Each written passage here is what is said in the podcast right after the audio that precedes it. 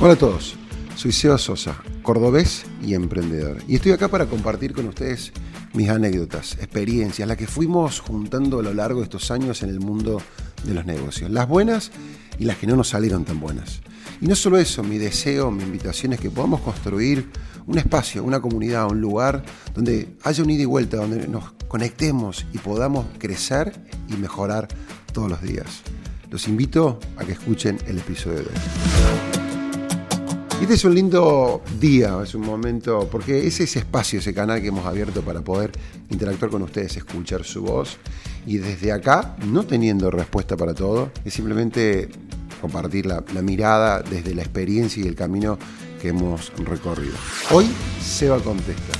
Si querés participar de este espacio, sabes que puedes escribirnos, mandarnos tu pregunta, ya sea a través de las redes sociales o, si no, el, número celular que figura también en la descripción de este episodio. Sin más, este, comenzamos con la primera pregunta del día de hoy. Hola Sebastián, mi nombre es Daniel y quería hacerte una pregunta porque te encontré en las redes y me llamó la atención tu perfil. ¿Cómo comenzó tu sueño emprendedor y a quién se lo compartiste? Me intriga la primera vez que se te ocurrió emprender de la manera que lo estás haciendo. Gracias, soy Dani García de Córdoba Capital, te mando un abrazo enorme. Dani García, aguante Córdoba, como diríamos nosotros. Eh, Dani, muy buena tu pregunta. Y en nuestro caso fue, me acuerdo llegar eh, a, la oficina, yo era un agente inmobiliario en Estados Unidos, trabajaba, y yo básicamente fue, quiero llevar esto que estamos haciendo a Argentina. Se lo conté a, a, al dueño de la oficina donde estaba yo, él fue la, fue una de las primeras personas que se los conté y después mis padres. Yo cuento a veces la anécdota de que el dueño de la inmobiliaria donde estaba trabajando yo, de la oficina RIMAX en Estados Unidos, yo llevaba muy poquito tiempo también, Daniel, así que ponerlo en contexto. Llevaba muy poquito tiempo y le dije, che, yo quiero hacer esto, yo quiero llevar esta marca, queremos con Dotti llevar esta marca a Argentina, a mi, a mi pueblo, a mi país, a, a mi tierra y hacer lo mismo. Y él dijo y hizo lo que muchos de nosotros haríamos, cuando de repente yo tenés dos meses trabajando, tenía 26 años, me miré y me dijo, Seba, ¿por qué no te pones a laburar y deja de hinchar? Y, después este, mis padres, que poco creo que por ahí entendían todo lo que yo estaba tratando de contarles, y nos, nos, nos apoyaron. Y después muy tímidamente empezamos a contárselo a algunos amigos que teníamos nosotros donde vivíamos. La gran mayoría de ellos eh, claro, viendo que nosotros teníamos un buen pasar y estábamos cómodos y queríamos meternos en este viaje, no encontramos, sacando creo que nuestros padres, eh, muchos eh, aliados a la locura que queríamos hacer nosotros. Y comenzamos identificando, ¿cómo comenzamos? nos dimos cuenta de que la realidad era muy distinta de cómo trabajaba yo allá y cómo trabajaba cuando, cuando comparaba con otras inmobiliarias. Y ahí nace ahí se despierta, digamos, esta curiosidad, esta inquietud de decir, che, ¿y qué pasaría si intentamos hacerlo? Ahí, nació, digamos, nuestro proyecto, Daniel. Vamos con la siguiente, ¿sí? Si, parece, si parece bien. Hola Seba y equipo, espero que estén bien. Mi nombre es Matías, actualmente dirijo un emprendimiento de altísimo vuelo llamado Molde Sur y Emprende con propósito.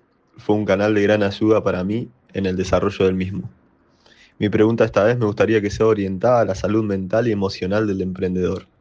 ¿Qué herramientas o tips usás y o nos podés recomendar para manejar el estrés, la frustración y la tolerancia dentro de un negocio emprendimiento? Matías, gracias por esta, esta pregunta desafiante y, y, felicitaciones, felicitaciones y los lindos deseos para tu emprendimiento. A ver, abarcaste temas este, amplios y delicados y, y, y fuertes no sé, el extremo, digamos, de la, situación o del estrés que puedas tener y la frustración, no viví tantos días de repente donde quise mandar todo, viste, por la ventana. Quizás yo lo manejo o he manejado a lo largo de este tiempo conversaciones con, con la familia, mis padres. Yo vengo de un hogar donde también de alguna manera es como, hay una frase que me repito mucho, es que yo no sé lo que hay mañana, pero sé el que creó mañana, ¿no? Entonces a veces cuando también uno está viviendo un momento donde, no sé, no, tenés plata, no sabes cómo vas a cubrir el banco, tenés una situación difícil, eh, no sé, pues una carta de documento, un problema con un colaborador o alguien en emprendimiento, a veces uno tiende a hacerse mucha mala sangre. Con el correr del tiempo te estás dando cuenta que en el momento que vos vivís algo lo estás viviendo como que súper fuerte y después como que no es tan así ni, ni cerca de lo que uno se imagina. Entonces, mi círculo íntimo ha sido de, gran ayuda. Vengo también de, una familia, de fe y, que realmente creo, creo en Dios, leo mucho y eso también, digamos, me ha, me ha ayudado. Y después es rodearte de personas que también te ayudan, que te ayudan a, no sé si la palabra es catarsis, pero que conversar las cosas. Muchas veces nosotros nos hacemos muy mala sangre de cosas que no terminan materializando, como te digo yo. Yo me acuerdo, yo tuve cinco años, cinco años estuve al lado de mi hermano que tuvo treinta y pico de operaciones y yo vi cómo él lo manejó con tremenda grandeza. Y mientras que él estaba, de repente entraba y salía y lo ponía, bajaba de terapia intensiva, después iba a un cuarto al piso normal, vos veías o en la cama al lado o en la habitación del lado alguien que tenía de repente un problema que al lado de lo que tenía él era tan pequeño, pero lo abordaba realmente de una manera tan distinta. Y eso lo terminás trasladando, también lo terminás comiendo vos. Entonces, buscar la manera, y, en los momentos más difíciles, muchos en los comienzos, era alguien, digamos, con una relación, digamos, una amistad estrecha, pero que comparte mis valores.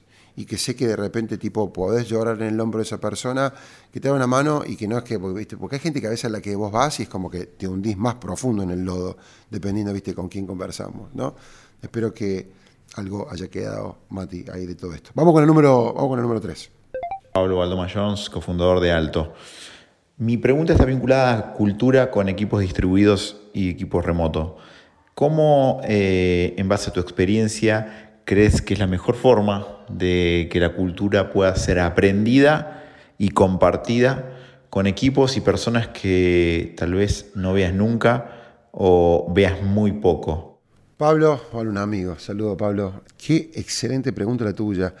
A ver, no sé si tengo respuesta, pero tengo cuestiones que a mí me pasan a veces. Mira, yo hace muchos años cuando, viste, cuando, viste Pablo, cuando Uber acá todavía ni siquiera existía y estaba en otras partes del mundo, yo me enamoré, me enamoré, digamos, pero sí me pareció fantástico de Uber. Y con el correr del tiempo que empecé a detectar cuestiones de Uber, como que decía, che, no. Por ejemplo, eh, ¿qué, es lo más fuerte y que va a la pregunta tuya?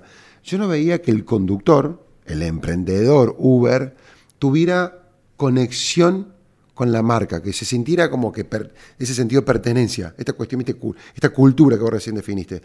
Y han pasado los años y para mí una de las cosas que yo veo es como que, viste que, no sé, vos tenés el, el, sticker de Uber y tenés el sticker de Cabify y tenés el sticker de Lyft y el sticker de taxi y perteneces a todas. Yo digo, en algún punto termina siendo, a la persona le da lo mismo pertenecer a Uber o pertenecer a Lyft. Y perdón que mencionan las marcas, pero bueno, es, parte.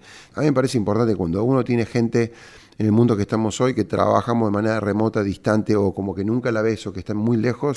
Mi sensación, Pablo, es que hay que buscar espacios donde tenemos que estar, tenemos que encontrarnos. O sea, cada tanto generar un, lugar, porque para mí una persona que de repente trabaja con vos y le da lo mismo trabajar con vos que trabajar en otra marca y ponerse una camiseta y mañana se pone otra y que no entiende lo que estamos haciendo y qué es lo que nos hace diferentes y, y por qué nos levantamos a la mañana y hacemos lo que hacemos, no sé, yo buscaría de generar un encuentro. Pueden ser, no sé, uno o dos encuentros al año. No sé si, no sé si estando quizá en países distintos puede ser mucho. Y de manera remota, si la gente ya está como que en el país, en la ciudad, en la localidad próxima, yo creo que tenemos que juntarnos. Después contame qué pensar, porque quizás estamos totalmente en esto desencontrados, pero eh, yo lo veo como un elemento importante para la construcción de, de cultura. Vamos con la, con la siguiente, si les parece, si les parece bien, si me permiten. Hola, Sebas. Mi consulta es, ¿cómo hago para dar órdenes concretas? Porque me es imposible. Muchas gracias. Difícil por ahí este, responder sin contexto, digamos, y, digamos, si vos llegas a la necesidad de repente, no, sé, la palabra orden concreta, no sé si es tipo matar a alguien, ¿no? O, o qué sería, pero si uno llega a esa instancia es porque se han agotado otras instancias. O es una cuestión propia de uno de no saber comunicarse o, expresarse.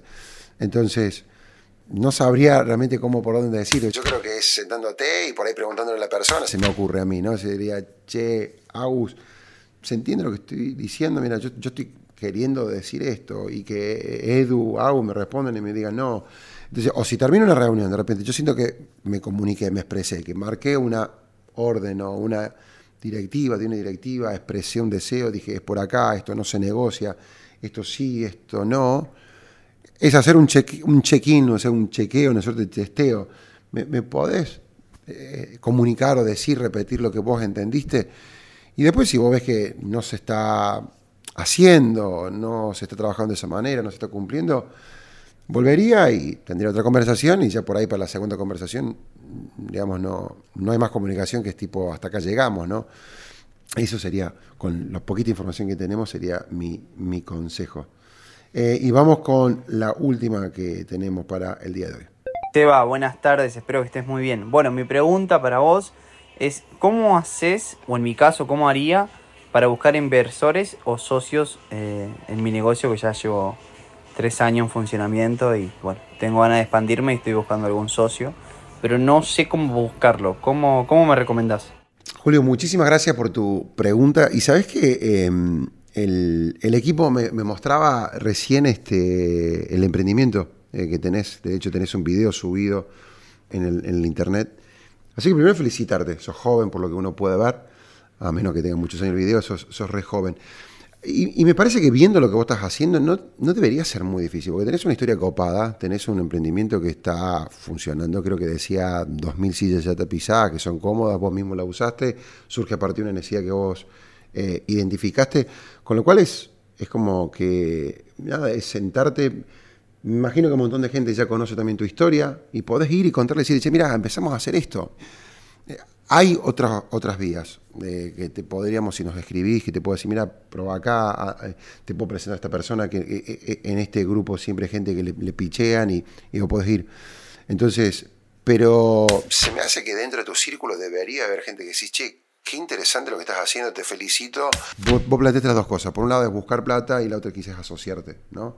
Eh, y para los que nos están escuchando del otro lado es eh, las dos son válidas y en, distintos momentos pueden ser necesarias. Es decir, quizás yo, quizás a vos también lo que te puede estar pasando, eh, Julio, es que vos querés, che, mira, yo de repente no sé, no, no reúno competencias. Sé de repente ahora cómo tapizar la silla, pero no sé cómo armar una empresa de mayor vuelo.